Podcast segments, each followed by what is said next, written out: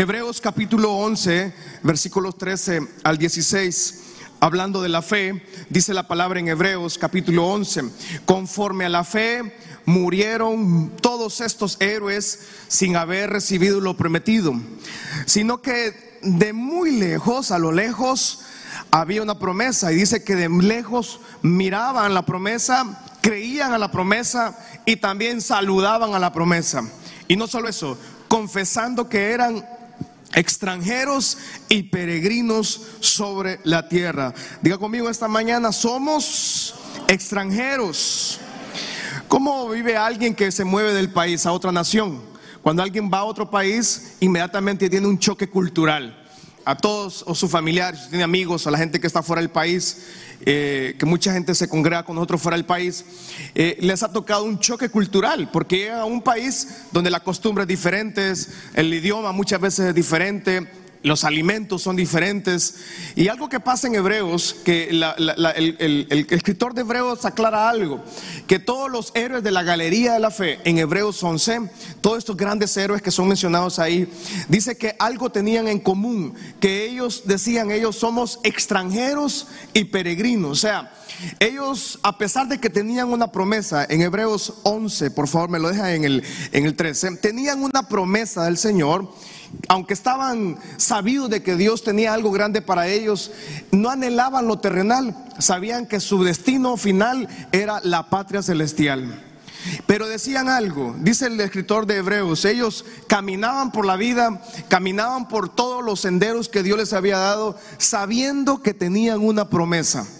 A pesar de que la mayoría de los héroes de la galería de la fe, desde el Antiguo Testamento que encontramos, todos pasaron grandes dificultades, todos pasaron angustia, todos pasaron dolor, todos pasaron grandes tragedias. Sin embargo, estaban seguros de que Dios tenía una promesa pendiente para ellos. Usted y yo al igual tenemos promesas pendientes que ver todavía cumplidas en el Señor. ¿Cuántos tienen esa promesa todavía? Usted dice, yo tengo esa promesa que todavía no se ha cumplido, pero yo sé que está pronto a llegar. Dice que estos hombres de lejos miraban la promesa y la saludaban, dice, no, nunca la vivieron de hecho, esta gente falleció, la mayoría de ellos murieron y no vieron cumplidas esas promesas, pero sus generaciones sí vivieron esas promesas. De hecho, usted y yo estamos acá en esta mañana en la iglesia producto de la oración de alguien más de la oración de una abuelita, de un abuelito, de una madre, de un papá, de alguien oró para que nosotros estuvimos acá. Y tal vez esa persona no va a haber cumplidas muchas promesas, pero usted es el cumplimiento de esa promesa al Señor. O sea, en otras palabras, amada casa, mi shalom, usted todavía le falta ver algún cumplimiento, promesas del Señor que se van a cumplir. En este tiempo Dios va a seguirlos cumpliendo. Antes de que termine este año, puede hacer que esa puerta todavía que está pendiente de abrirse se abra a favor de su vida promesa del Señor pendientes, pero qué maravilloso es el Padre, que esas promesas a Él no se le olvidan. No tienen fecha de vencimiento, no tienen límite geográfico, no tienen límite cultural. Las promesas del Señor nos abarcan a todos como hijos. Pero dice la palabra que ellos murieron sin ver cumplidas esas promesas, fallecieron sin verlas cumplidas. Yo quisiera, eh, eh, hubiera querido que mi abuelita, por ejemplo, la mamá de mi papá, pudiera haberme visto ahora, que me viera ahora todo lo que hemos sido por parte de las oraciones de ella. Mi abuelita Chieita, como le decíamos de cariño, eh, ella falleció hace mucho tiempo, pero ella no vio muchas promesas que seguramente Dios le dijo que iban a pasar, pero ella no las vio cumplidas, pero somos el resultado de esa promesa. Ah, mi abuelita recibió a Cristo allá por 1940, creo. Eh, unos misioneros que visitaron el pueblo, ella se convierte a Cristo y, esa conversión a Cristo provocó que mi familia viniera al Señor, que mi papá viniera a Cristo después, que el pastor Misael viniera a Cristo después. Todo inició con la conversión de esa ancianita, de esa campesina. Yo recuerdo las vacaciones que pasábamos en Jacaliapa, eh, de los mejores años de mi infancia fueron en el pueblo, ¿verdad? Y yo recuerdo a esa ancianita que eh, era una, era ella, ella, era la gerenta general de la hacienda de mi abuelo. O sea, era la mandamás. Mi abuelo es el que trabajaba, pero quien manejaba la plata era mi abuelita. Y mi abuelita tenía una caja chica que era un delantal rosado. ¿Sí? ¿Cuántos se acuerdan de su abuelita así que usaba un delantal, delantal bordadito, verdad? Yo recuerdo que era un delantal bordado en rosado, blanco. Y yo, yo recuerdo, tengo imágenes todavía en mi mente porque aquellos años no había celular para tomarle fotos a las abuelas, ¿verdad? Y yo recuerdo a mi abuela cuando le decíamos, abuelita, eh, ocupamos comprar un topoillo, le decíamos. Y mi abuelita de alguna forma tenía una capacidad como una tesorera que era, metía la mano y sacaba 20 centavos exactamente. ¡Ting! Así 20 centavitos, porque eso costaba el topoillo en aquellos años en el pueblo. Abuelita, queremos un churro. Y mi abuela se sacaba, llegaba la gente a la, casa de ella, porque mi, abuela era la que vendía todo el día, mi abuelo estaba fuera en la hacienda, y mi abuela la que vendía lácteos, eh, vendía también el maíz, vendía frijol, alguien, o también venía alguien y debía algo, iba, lo pagaba. Y mi abuela usaba, usaba su delantal para todo el dinero. Sí, ¿qué, capacidad tenía la señora de antes, verdad? Metía la mano y sacaba el billete de a 100 exactamente sin verlo.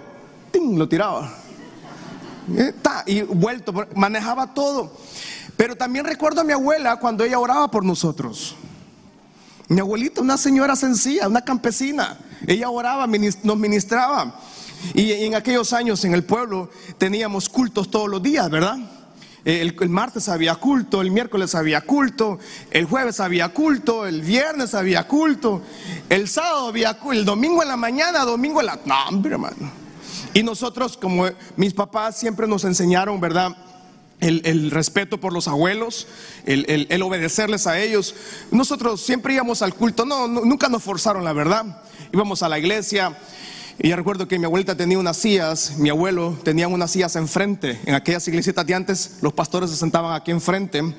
Y cuando venían los nietos, nos sentaban al lado de ella. Y para nosotros, nos creídos, nosotros sentados al lado de ella, ¿ah? sentados ahí. Y la iglesia, hermanos, abarrotada, llena, 10 personas. Full la iglesia. Había un hermano que tocaba la guitarra, la guitarra, el hermano Pedro. El hermano Pedro tenía una guitarra que solo tenía tres cuerdas, ¿verdad? Y cantábamos como que ese día nos moríamos, hermanos. Y mi abuela oraba por nosotros. ella declaraba palabras sin saber que esa promesa ella no las iba a ver cumplida. Yo quisiera que me hubiera visto predicando. Porque ella nos miraba pequeños ahí, ¿verdad? Oraba por nosotros y, decía palabras. Eh, eh, eh, estos niños les va a ir bien, decía mi abuela. Estos niños van a ser grandes hombres. Y hermanos, nosotros todos jucos andábamos ahí, hermano. Chucos en el pueblo. Imagínense que mi, abuelo comenzaba el culto y nosotros en la frente de la iglesia de mi abuelo había una cancha de básquetbol. Obviamente nadie jugaba básquetbol en el pueblo, ¿verdad? Todo el mundo jugábamos pelota. Y, nosotros contábamos a la hora de las 6.30 que comenzaba el culto, nosotros terminábamos de jugar pelota a las 6 y 29. En punto. En punto terminábamos. Y como nosotros éramos el dueño de la pelota, se acababa la potra. Y les decíamos, no, vamos al culto. Y entrábamos con la, con la pelota todos sudados, todos sucios. Pero para nosotros era una alegría ir a la casa, a la iglesia. Promesas que mi abuelita nunca vio cumplidas. No las vio. Pero qué maravilloso que seguramente ella las saludaba a lo lejos y decía, mis generaciones van a ser benditas, mis generaciones van a servir al Señor, mis generaciones van a ser prósperas. Yo quisiera que me hubiera visto ella predicando, nunca me vio predicando mi abuela. Nunca logró verme sirviendo al Señor, pero somos seguramente, muchos de nosotros, somos el resultado de la oración de alguien más, de la oración de un papá, de la oración de una madre de familia. Por eso, padres de familia, tal vez algunas promesas no las vamos a ver cumplidas, pero usted esta mañana puede saludar esas promesas y decir, mis generaciones vivirán bajo esa promesa. Vamos, dígalo, mis generaciones vivirán bajo esa promesa. Mis generaciones van a servir al Señor. Mis generaciones serán bendecidos, serán abundantes, serán, eh, serán enriquecidas en el nombre poderoso del Señor. Saludando esa promesa, sabiendo que somos extranjeros, somos temporales acá. Cuando menos acordemos no vamos a estar. Lo que sí queda son las promesas que hemos declarado sobre nuestros hijos. Porque nuestros cuerpos van a desaparecer acá, ¿verdad? Nuestra alma pasa a la presencia de nuestro espíritu, pero nuestros cuerpos van a quedar acá. Pero lo que se queda en la tierra son las promesas que hemos dado. Por eso, padres de familia, usted esta mañana puede declarar promesas sobre su familia. Promesas de bendición. Y así, así, Hebreos 11. Conforme a eso, ellos eran extranjeros, saludaban esa promesa a la distancia.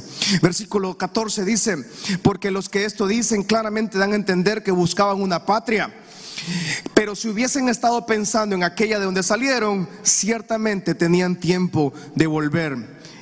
Pero anhelaban una mejor, esto es la patria celestial. ¿Cuántos estamos listos para ir a la patria celestial, hermano? Confírmeme ahí al del lado, al del lado, pregúntele, ¿usted está listo para ir a la patria celestial, hermano?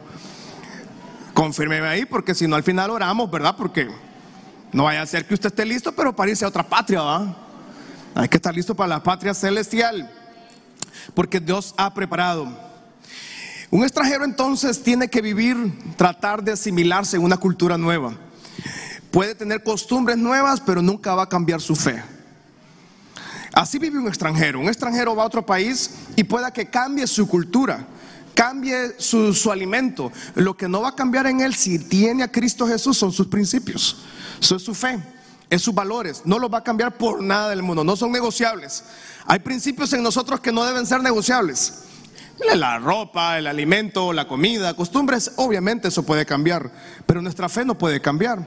Estos extranjeros vivían de esa forma. ¿Y cómo alguien puede saber que está en esta tierra y a pesar que estamos viviendo tiempos difíciles, no quedarse estacionado? A eso se refiere Hebreos. Mucha gente dice, vivían sabiendo que había algo mejor, entonces ellos nunca querían volver atrás.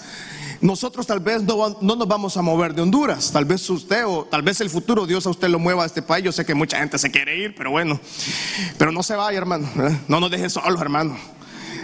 Pero si alguien ocupa irse, está bien, no hay ningún problema, yo entiendo. Y estamos orando por mucha gente que tiene que salir del país. Y yo sé que hay mucha incertidumbre, mucho temor, ¿verdad? Por, por tema político que vivimos en el país, pero Dios tiene control de nosotros, hermanos. Dios tiene control de este país, Dios tiene el control de nuestra ciudad, de San Pedro Sula, de nuestra familia. Pues porque la, la gran mayoría que estamos aquí, por no decir todos, no tenemos otro lugar para donde ir. Esta es la única patria que conocemos, ¿verdad? Y, esta gente dice que no volvían atrás. Entonces nosotros, si no nos vamos a mover físicamente, pero sí tenemos que tener una mente distinta, una mente como extranjeros. Romanos 12, 1 al 2 nos enseña cómo vivir una vida como extranjeros en esta tierra porque somos temporales. Así que hermanos, les ruego por las misericordias de Dios que presenten sus cuerpos en sacrificio vivo, santo, agradable a Dios, que es vuestro culto racional. Yo presento mi cuerpo al Señor y cuando presento mi cuerpo, presento mi mente, mis temores, mis miedos, mis angustias, eh, presento mis dudas, mis enfermedades, presento todo, dice, según Romanos capítulo 12, versículo 1 y 2. Luego el versículo 2 nos enseña cómo vivimos como extranjeros. No nos conformemos a este siglo, sino transformados por medio la renovación de nuestra mente, para que comprobemos cuál es cuál sea la buena voluntad de Dios, agradable y perfecta. La voluntad de Dios siempre va a ser buena, agradable y perfecta. Diga conmigo, la voluntad de Dios siempre será buena, agradable y perfecta. Pero a veces nos toca conocer la voluntad de Dios de una forma difícil. ¿Cómo vivimos como extranjeros? Mucha gente se queda estacionada en momentos de su vida. Mucha gente se quedó estacionado en alguna crisis, en crisis familiares, en crisis de hogar, crisis con los hijos. Eh, mucha gente se quedó estacionada, por ejemplo, con, con algunos daños emocionales del pasado. Mucha gente se quedó estacionada en estaciones que eran temporales, pero se quedaron viviendo bajo esa temporada. Algún, alguna situación difícil que usted cruzó era temporal, pero nos quedamos viviendo permanentemente en una temporada que era para unos días o unos meses. Por eso el apóstol Pablo le escribe a los romanos, sabiendo que todos nosotros no tenemos el poder de avanzar en la vida frente a las circunstancias en nuestras fuerzas humanas, pero sí tenemos al Espíritu Santo que nos ayuda a avanzar. Por eso dice el apóstol Pablo, cuando ustedes estén en este siglo, no se conformen a esto. Lo peor que nos puede pasar es conformarnos con lo que ya tenemos o conformarnos con el dolor. Mucha gente eh, se termina acostumbrando al dolor, mucha gente se termina acostumbrando al complejo de inferioridad, se termina acostumbrando a vivir una vida en el pecado, en la iniquidad, en la inmundicia. Por eso el apóstol Pablo dice, no se acostumbren. O usted tal vez, Dios ha sido bueno este año, Dios ha sido grande este año. Pero dice el apóstol Pablo, no se acostumbre a eso. Porque la voluntad de Dios siempre va a ser mejor que la suya. La voluntad de Dios siempre va a ser buena agradable y perfecta. Por eso no nos estacionemos como extranjeros. Siempre el extranjero está pensando de una manera distinta, porque no puede estacionarse en un país que no es de él.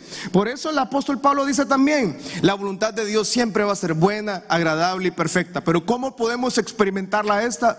Con una renovación de la mente cambiar nuestra manera de pensar, entregarle al Señor nuestros pensamientos, entregarle al Señor nuestras dudas, entregarle al Señor nuestros miedos, entregarle al Señor eh, o, pedirle al Señor perdón por la iniquidad que ha existido en la familia, pedirle perdón al Señor por la inmundicia que a veces generacionalmente nos sigue en las, en las familias. ¿Y cómo renovamos nuestra mente? Solo por el poder del Espíritu Santo. Si alguien no tiene al Espíritu Santo, es imposible que renueve su mente. Siempre su mente va a acostumbrarse a lo que el mundo, que la cultura está diciendo, o lo que el país está diciendo, o las malas noticias que el país está diciendo. Usted y yo como hondureño casi siempre nos levantamos escuchando en los noticieros, en los diarios, malas noticias. Casi siempre. Es, difícil encontrar un día que encontremos una noticia que nos motive. Casi siempre son noticias difíciles. Por lo tanto, el apóstol Pablo dice, no se conforme a esto, porque esto es temporal. Cuando yo estoy en Cristo, entonces siempre, toda la temporada que yo viva, todos los días que yo viva, voy a experimentar la voluntad de Dios. Y qué, qué bueno es que la voluntad de Dios es siempre buena, agradable y perfecta. Libro de Esther, capítulo 3, versículo 1 al 4, rápidamente por el tiempo. Después de estas cosas, el rey Azuero engrandeció a Amán, hijo de un señor bien raro ahí, y dice que lo honró y puso su silla sobre y puso su silla sobre todos los príncipes que estaban con él. Como extranjeros que somos, eh, y hay una situación si usted se fija culturalmente, siempre vemos que en el país el extranjero prospera. ¿Ha notado eso usted? Que cuando viene un extranjero a nuestro país, disfruta las cosas que nosotros las damos por sentadas en el país. El extranjero viene a Honduras y prospera. De hecho, el nacional, el hondureño, no por nada en Estados Unidos, hay un millón de, habitantes, de hondureños viviendo en Estados Unidos. Y allá prosperan, se salen adelante también les toca trabajar, obviamente. Ah, desconozco el número de gente ahora viviendo en España, pero por ejemplo, España una gran cantidad de hondureños y gracias a Dios que logran prosperar, trabajando duro, obviamente, porque en esos países la hora ni la hora regala a nadie, ¿verdad? Les toca trabajar fuerte. Pero en el rey Azuero encontramos que eh, prosperó el reinado y en la prosperidad Dios puso a Esther como reina de esta gran ciudad, de este país pagano, un país lleno de iniquidad y un país lleno de inmundicia. Sin embargo, Dios siempre hace cosas que no tienen sentido. Dios pone a esta jovencita como la reina de ese lugar, no para engrandecer el nombre de ella, era para un propósito del Señor. Por eso todo lo que hacemos, todo lo que decimos es para que Dios cumpla el propósito en nosotros y a través de nosotros. Tal vez usted está pasando una situación y no se da cuenta, pero es un propósito del Señor porque algo Dios va a hacer a, través de ese propósito en su vida. Interesante este versículo es que encontramos a Amán. Amán es descendiente de Amalek. Si se recuerda que los domingos hemos estado estudiando a Malek, ¿verdad? Mire qué paradójico eso. Dios levantó a Esther como reina de, una nación pagana. Dios levanta a una israelí, a una judía, en medio de una, de una sociedad pagana. Paradójicamente, también Satanás levantó a Amalek. Levantaron a Amán, Dios levantó a Esther, Amalek también levantó su espíritu. O sea que mientras Dios nos bendice y a veces Dios nos empieza a dar algunas cositas, y a veces la gente comienza a ser bendecida, pero se le olvida a veces de Dios.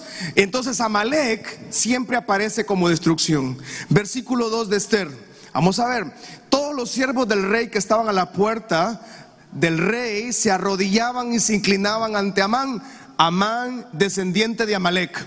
Amalek es un espíritu contrario que siempre trae destrucción a las familias, porque así lo había mandado el rey. Pero Mardoqueo ni se arrodillaba ni se humillaba. Vamos a leer esa última parte, por favor. Uno, dos, tres. Pero Mardoqueo ni se arrodillaba, ninguna de las dos cosas. Tierra ajena, extranjero, pero él ni se humillaba ni se le arrodillaba al señor Amán. ¿Y qué tiene que ver eso con nosotros? Muchas veces usted y yo terminamos adorando y humillándonos ante Amalek. Paradójicamente, Dios nos bendice, pero también el espíritu de Amalek aparece. Y Amalek siempre trae destrucción. Siempre el espíritu de Amalek va a ir en contra de la voluntad del Señor. Siempre Amalek va a querer destruir su propósito. Dios lo está bendiciendo, aparece Amalek. Difícilmente Dios le trae bendición a usted y Amalek no, no le va a aparecer. No, Amalek siempre aparece tratando de destruir lo que Dios ha edificado sobre su familia. Pero Mardoqueo tenía un principio muy fuerte en su vida. No se arrodillaba y ni se humillaba. Y lo peor que nos puede pasar, nos pueda pasar en la familia, es que sin quererlo o sin saberlo, sin meditarlo, muchas veces terminamos humillados y terminamos arrodillándonos ante Amalek. ¿Cómo funciona eso, pastor? Cuando viene ese ataque a su vida y usted y yo nos quedamos como que no pasó nada. Cuando Satanás está destruyendo la casa, destruyendo los negocios, destruyendo el hogar y la gente no, no se despierta, sino que sigue arrodillada incluso y se humillan ante el espíritu de Amalek. Esto, esto es terrible, este versículo, porque Mardoqueo se pudo arrodillar y la vida hubiera seguido normal, supuestamente.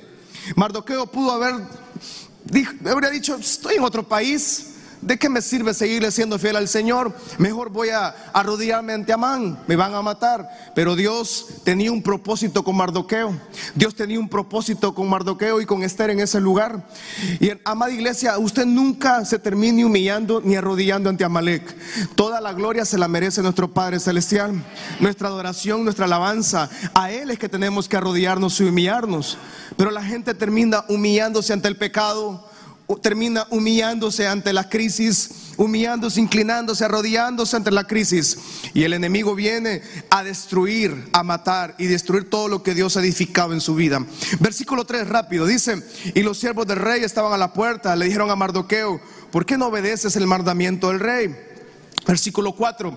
Aconteció que hablándole cada día de esta manera y no escuchándolos él, lo denunciaron a Amán para ver si Mardoqueo se mantendría firme. Diga conmigo esta mañana, mantenerse firme. Primero encontramos entonces que nosotros tenemos una promesa y debemos seguir caminando sobre esa promesa. De ahí encontramos que tenemos, ¿cómo mantenemos firme la promesa? Pues una, una renovación constante de la mente. Padre, ayúdame a renovar mi mente, dame sabiduría para esta crisis, dame sabiduría para eh, lidiar con este problema en mi hogar, con las finanzas, con la enfermedad y renuevo la mente. Entonces renuevo la mente, le doy espacio al Espíritu Santo a que cumpla Dios su propósito en mi vida entendiendo el plan de Él, la cual es buena, agradable, perfecta. Y luego nos encontramos que siempre Amalek aparece y Amalek siempre destruye casas, destruye familias. Amalek no le importa su vehículo nuevo. El espíritu amalecita no le interesa su carro. No le interesa la televisión de 50 pulgadas que tiene en su casa. A Amalek no le importa la loción que usted anda.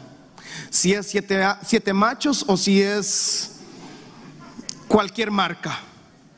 A Amalek no le importa la ropa que usted anda este día. No le importa el celular, si usted el teléfono que ande. A Amalek no le importa eso. Amalek ataca siempre nuestra familia. Amalek se alimenta, le fascina encontrar una casa a la cual tiene que destruir. Se alimenta de destruir matrimonios, se alimenta de destruir hogares, se alimenta de destruir generaciones. A Malek no le importa la casa física que usted tiene, los cuartos, dormitorios, la sala, el comedor, la estufa que usted, eso no le importa, él todo eso Dios lo renueva en cuestión de segundos. Pero la familia, lo más preciado que tenemos, nuestros hijos, nuestros hermanos, nuestra familia, eso es lo que Amalek destruye. Lo triste de esta situación es que la gente termina arrodillándose ante la destrucción. Porque Mardoqueo pudo haberse arrodillado y ya se hubiera acabado la historia. Hasta ahí hubiera llegado el libro de Esther. No hubiéramos seguido estudiando Esther. Hasta ahí el capítulo 3. Y Mardoqueo se arrodilló y mataron a todos los judíos de la ciudad de Susa. Y se hubiera acabado el libro de Esther. Pero Dios tenía un propósito con Mardoqueo. Él tenía principios todavía eh, de fe creyendo en el Señor. Y a él tenía que, dice que se mantuvo firme en su dicho, porque ya les había declarado que era judío. Versículo 5 dice, y vio a Amán que Mardoqueo ni se arrodillaba ni se humillaba delante de él. Y Amalek dice que se llenó de ira. Aquel enemigo le, molesta que, que no nos arrodillemos ante él, que no caigamos en sus redes. Pero tuvo en poco, dice, tener mano en Mardoqueo solamente, cuál era su pueblo, y procuró Amán destruir a todos los judíos que había en el reino de Azuero. Versículo 7, vamos. Este versículo es importante. En el mes primero, que es el mes de Nisan, en el año duodécimo del rey Azuero, fue echada Pur, esto es la suerte, delante de Amán, suerte para cada día y cada mes del año. Y salió el mes duodécimo, que es el mes de Adar. Tengo que ir concluyendo por el tiempo esta mañana, pero quiero destacar algo. Eh, y, tenemos que detenernos en este versículo porque es muy importante este versículo, aunque aparentemente solo es parte histórica. Dice que en el mes primero el señor Amán eh, se sentó, dice, y echaron suertes. Y leemos ese versículo y creemos que solo fue que tiraron una suerte. No. Dice que Amán reunió, según la historia y la costumbre en el reinado de, de este señor Azuero, era que reunían a los magos, a los brujos, a los hechiceros, a los que bañaban con ruda, a todos, a los agoreros, a los que adivinaban. Y Amán, o sea, Amalek, trajo y sentó a todo mundo, a todo su séquito de brujos hechiceros. Y dijeron entre todos ellos, tenemos que destruir a los judíos tenemos que traer muerte a los judíos. Y comenzaron a echar la suerte, dicen, a sortear qué día iban a destruir a los judíos. Mientras Dios había bendecido a Israel con una reina, Amalek llamó a todas sus legiones de demonios. Amalek llamó a todos los espíritus contrarios, mandó a llamar a los brujos, a los hechiceros, a los que bañaban con ruda, a los que leían la carta, a los que adivinaban, a los que toman sopa de colmillo de tigre, a todos. Y dice que reunió a todos y les dio el plan y les dijo, tenemos que destruir a Israel, tenemos que destruir a todos los judíos. Dios estaba bendiciendo a Israel, sin embargo, Amalek no descansa. Amada iglesia, mientras Dios le está bendiciendo a usted, Amalek no está descansando. Por eso es importante que usted nunca se olvide que somos temporales acá en la tierra, que acá no es nuestra morada eterna, nuestra morada está en los cielos y que por lo tanto nuestra vida es espiritual y que por lo tanto nosotros tenemos una promesa del Señor y que nuestras generaciones van a vivir bajo esa promesa. Sin embargo, Amalek trabaja permanentemente para traer destrucción a las casas. Permanentemente Amalek trabaja con sus demonios, con sus brujos, con sus hechiceros, con todos estos grandes espíritus que cuando menos acordamos lo que Dios había traído a su casa, comienza a destruirse. Cuando menos acordamos lo que Dios había bendecido, comienza a ser tocado por el enemigo. Pero el asunto es que usted y yo a veces le permitimos que Él entre a tocar nuestras familias. Pero en el nombre de Jesús, ningún espíritu tiene la autoridad de contrar su familia, ningún espíritu contrario tiene autoridad de tocar su casa, ningún espíritu de brujería, hechicería o de Amalek tiene poder de entrar a su familia. ¿Por qué? Porque su familia ha sido bendecida desde el cielo. Levante su mano al cielo diga conmigo, mi familia ha sido bendecida desde el cielo. Y lo que ha sido bendecido desde el cielo no puede recibir maldición en la tierra. ¿Cuánto glorifican al Padre en esta hermosa mañana? Vamos, dele fuerte ese grito de victoria al Señor en esta mañana. Dígale fuerte ese aplauso al Señor. Proverbio 16, 31 al 33. Necesito aterrizar la palabra en esta mañana. Proverbios 16, 31 al 33 dice, las canas son una honrosa corona que se obtiene en el camino de la justicia. Más vale ser paciente que valiente. Lo leemos por favor, iglesia. Uno, dos, tres. Más vale ser que valiente. Más vale dominarse a sí mismo que conquistar ciudades. Las suertes se echan sobre la mesa. Lo leemos fuerte. Uno, dos, tres. Las suertes se echan. Y dígalo fuerte la segunda parte. Pero el veredicto y el veredicto de Dios para su vida es que usted es bendecido Alguien dice amén en esta mañana. El veredicto de Dios, en vez de nosotros recibir maldición, recibimos bendición. Alguien dice amén en esta mañana. El veredicto de Dios es que su casa reciba salvación. El veredicto de Dios es que su hogar sea bendecido. Vamos, glorifique al Señor. Diga, el veredicto de Dios es que mi mano sea prosperada. El veredicto de Dios es que lo que yo toque sea... Alguien está creyendo al Señor en esta mañana. El veredicto del Señor es que mi casa sea bendecida, es que mis hijos sean bendecidos, es que mi hogar sea bendecido. El veredicto del Señor es que todo espíritu de destrucción retroceda de mi hogar. Alguien está profetizando en esta mañana, diga, el veredicto de mi Padre Celestial es que toda mano de destrucción retroceda de mi casa, retroceda de mi hogar, retroceda de mi matrimonio, retroceda de mi familia, de los hijos de mis hijos. El veredicto del Señor es que seamos prosperados, seamos bendecidos y sirvamos, le amemos a Él por el resto de nuestras vidas. Alguien dice amén en esta mañana. Dice Esther capítulo 4, para lograr aterrizar esta mañana. Todos los siervos del rey y el pueblo de las provincias del rey ¿Saben que cualquier hombre o mujer que entre en el patio interior para ver al rey sin ser llamado, una sola ley al respecto a él, que ha de morir, salvo aquel a quien el rey extendiera el cetro de oro, el cual vivirá, y yo no he sido llamada para ver al rey estos 30 días. 12 dice, y dijeron a Mardoqueo las palabras de Esther. Entonces dijo Mardoqueo que respondiesen a Esther, no pienses que escaparás en la casa del rey más que cualquier otro judío. Porque si callas absolutamente en este tiempo, respiro y liberación vendrá de alguna otra parte para los judíos. Sin embargo, tú y la casa de tu padre van a perecer. Y quién sabe si para esta hora has llegado al reino.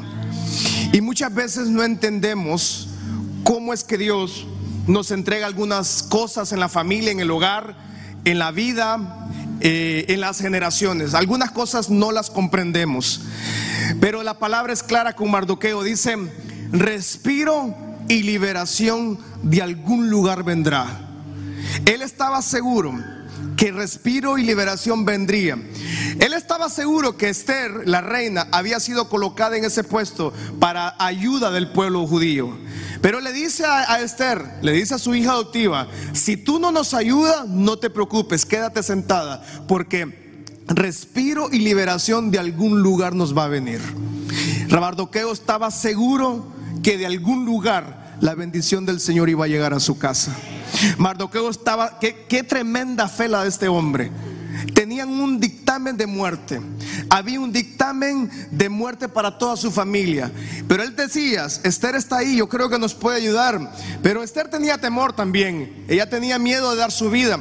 Pero él le dice algo, no te preocupes, si tú no haces nada, de algún lugar mi Padre Celestial ha de venir. ¿Sabe qué es impresionante en el libro de Esther? En el libro de Esther ha sido un libro muy complejo para todos los historiadores y los grandes y los padres de la iglesia cristiana, porque en el libro de Esther no encontramos a Dios. No encontramos, usted lo busca en todo el libro, no encontramos la gente orando a Dios. Y, y, el asunto es que en Esther, la gente, los judíos que vivían ahí, no se menciona a Dios, porque ellos se habían alejado de Dios. Oiga bien esto, ellos habían tomado la, su fe, sus principios lejos del Señor. Y entonces Mardoqueo, que es el único, no tiene ni el valor de decir la ayuda va a venir del Señor, porque él también estaba en medio de una sociedad que se había enfriado espiritualmente. Él también se había puesto parte de una comunidad que se había olvidado porque eran extranjeros y pensaban que Dios los había olvidado. Eran extranjeros que habían sido esclavizados, pero terminaron siendo extranjeros en un país ajeno que no era de ellos. Entonces Mardoqueo de alguna forma, el único que quedaba, que quedaba con fe de todos los judíos, dice lo siguiente, no se preocupen, de algún lugar vendrá la ayuda. Él estaba con temor seguramente, porque toda su casa se había alejado de Dios toda su familia, toda la generación de judíos viviendo en Susa, se habían alejado del Señor. Por eso en Esther no encontramos a una nación encendida en el fuego de Dios. De hecho, se habían alejado, vivían como extranjeros y se habían olvidado de Dios. Pero Mardoqueo, el único que quedaba con fe, dijo, la ayuda vendrá de algún lugar no sé de dónde, pero la ayuda vendrá para mi casa, la ayuda vendrá para mi familia. Me voy a mantener firme en mis principios, me voy a mantener firme en mis, en mis valores, me voy a mantener firme en la fe, como un hombre valiente. Frente a la muerte, Mardoqueo dice, la ayuda vendrá de algún lado del norte, del sur, del este, del oeste, de abajo, de arriba, de lado, donde sea. Pero la ayuda vendrá para mi familia, le dice a Esther. Casa Michalón, usted tiene que ser esa, con esa fe de Mardoqueo, como un extranjero que vamos de pasada en la tierra. Somos peregrinos y extranjeros aquí, pero hombres y mujeres de fe que digan esta mañana, de algún lugar vendrá la ayuda. No sé si mi familia quiere retirarse, si mis hijos no quieren seguir, si mis generaciones no necesitan al Señor, no quieren, pero la ayuda vendrá de algún lado. Alguien profetice en esta mañana. Alguien levanta su mano y diga, la ayuda vendrá. La ayuda vendrá de algún lado. Respiro y liberación vendrá del norte, del sur. No sé de dónde vendrá, pero nuestro Padre Celestial, que es el dueño del oro y la plata, nuestro Padre Celestial, que nos ama tal y como somos, nuestro Padre Celestial, que tiene planes de bien, que tiene propósitos, que tiene grandes planes para nuestra vida. Necesitamos que hombres y mujeres esta mañana necesitamos que hombres y mujeres enciendan la llama del Espíritu Santo en su vida. Vuelva a florecer esa presencia de Dios. Vuelva a florecer esa pasión por amar al Señor, por buscarle al Señor. Solo alguien que tiene una mente renovada, solo alguien que tiene un espíritu renovado puede decir como Mardoqueo, la ayuda vendrá puede hacer que en todo mi alrededor estén en fracaso, puede hacer que en toda mi familia estén en, ruina, puede hacer que en todo mi hogar estén caminando en direcciones contrarias. Pero esta mañana Dios levanta ese espíritu de Mardoqueo en las familias. Alguien recibe esta unción en esta mañana. Alguien le prefiere creerle al Señor, aunque haya una fecha de destrucción, aunque haya existido fecha de destrucción de espíritus de brujería, hechicería, ocultismo, aunque haya fecha pues que se queden con esa fecha. La ayuda vendrá de algún lugar, mi liberación vendrá, mi bendición, esa promesa viene a mi casa. Alguien está profetizando esta mañana, alguien está creyendo al Padre en esta mañana. Liberación, respiro vendrá. Puede hacer que haya una fecha de destrucción, puede hacer que exista Amalek tratando de destruir su casa, pero Dios esta mañana levanta ese espíritu de Mardoqueo en nuestras vidas y dice lo siguiente, respiro y liberación. Yo sé que mi redentor vive, yo sé que Cristo resucitó, yo sé que Cristo está a la diestra del Padre. Diga esta mañana, yo sé que mi redentor vive, Él tiene planes de bien, Él tiene planes de bendición, Él tiene grandes planes para mi vida. La ayuda vendrá de algún lugar, pero liberación y respiro viene a mi casa. Alguien levanta sus manos, alguien se pone de pie y dice esta mañana, de algún lugar viene la ayuda a mi casa, de algún lugar viene la bendición a mi casa, de algún lugar viene esa palabra. Yo saludo esa promesa, vamos, levante su mano y diga, yo saludo esa promesa. A lo lejos la veo que viene en camino, lo lejos veo esa promesa para cumplimiento de mi casa. A lo lejos, a lo lejos veo esa promesa, esa promesa de bendición, esa promesa para su matrimonio, esa promesa para su familia, esa promesa para sus hijos, esa promesa para los hijos de sus hijos. Respiro y liberación de algún lugar, de algún lugar, de algún lugar que ha sido bendecido en los cielos no puede recibir maldición en la tierra.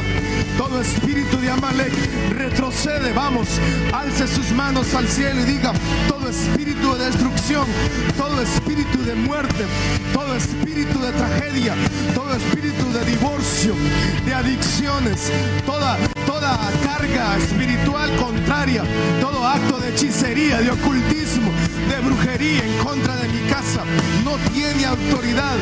Puede reunirse Amán, puede reunirse Amalek, puede reunirse los brujos, puede reunirse las legiones que quieran. Diga esta mañana, yo soy un bendecido, yo soy una bendecida del Señor. Estamos cubiertos con la sangre del Cordero, estamos llenos de la gloria del Señor, estamos protegidos, estamos en el hueco de la mano. Fortaleza mía y Dios mío, tú eres nuestro castillo fuerte. Estamos bajo la cobertura, estamos bajo el abrigo del Altísimo. Vamos, profetice en esta mañana, diga, estoy bajo la fortaleza del Señor, estoy bajo el abrigo del Señor. Ningún espíritu contrario, ningún espíritu de destrucción, ningún demonio viene a destruir lo que ha sido bendecido en el cielo mi empresa, mi familia, mis hijos, los hijos de mis hijos, mi emprendimiento, mis estudios, mi salud, está en las manos del Señor. Respiro y liberación vendrá de algún lugar. Promesa viene a mi casa. Esa promesa viene a mi familia. Alguien está guerreando en esta mañana. Alguien da fuerte ese grito de victoria en esta mañana. Que se escuche ese grito de guerra. Vamos. Señor, oramos por cada familia acá, Señor. Cada hogar representado, Señor. Tal vez usted está solo esta mañana, tal vez usted ha quedado como la única luz de su casa, pero Dios, para esta hora fue que Dios lo llamó. A muchos para este momento fue que Dios lo llamó. Si tal vez usted está frente a un gran conflicto, frente a una guerra contra su casa, pero para esta hora fue que Dios lo llamó. No, no solo fue para los tiempos buenos, no solo fue para los tiempos de prosperidad, de salud, para estos tiempos es que Dios le llamó a usted casa. Donde hombres y mujeres revestidos de la gloria del Señor pueden declarar en esta mañana liberación y respiro de algún lugar vendrá. Para esta hora es que hemos llegado, Casa Michalón. Para esta temporada difícil que vive el país, para esta temporada difícil que vive su familia, es que Dios lo llamó a usted para hacer esa luz para poder declarar en medio de la tragedia, en medio del dolor, en medio de la angustia, solo un hombre, una mujer llena de la gloria del Señor puede levantar su mano al cielo y puede decir, respiro y liberación vendrá de algún lugar. Alguien levanta su mano fuerte esta mañana y diga, respiro y liberación algún lugar, no sé de dónde, no sé cómo, pero de algún lugar mi redentor traerá esa paz. De algún lugar traerá ese milagro. De algún lugar promesa para mi familia. Diga, yo saludo esa promesa, ese sueño, ese anhelo que usted ha tenido por años. Puede saludarlo esta mañana y decirle, esa promesa viene en mi camino, esa promesa viene a mi casa, esa promesa viene como cumplimiento para mi hogar. algún lugar, de algún lugar, no sabemos de dónde, pero el respiro y liberación viene a mi casa. Yo puedo ver en esta mañana esas casas recibiendo esa paz.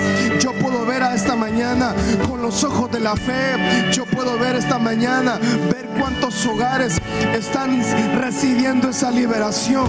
Sean libres esta mañana sus hogares de toda de todo tormento,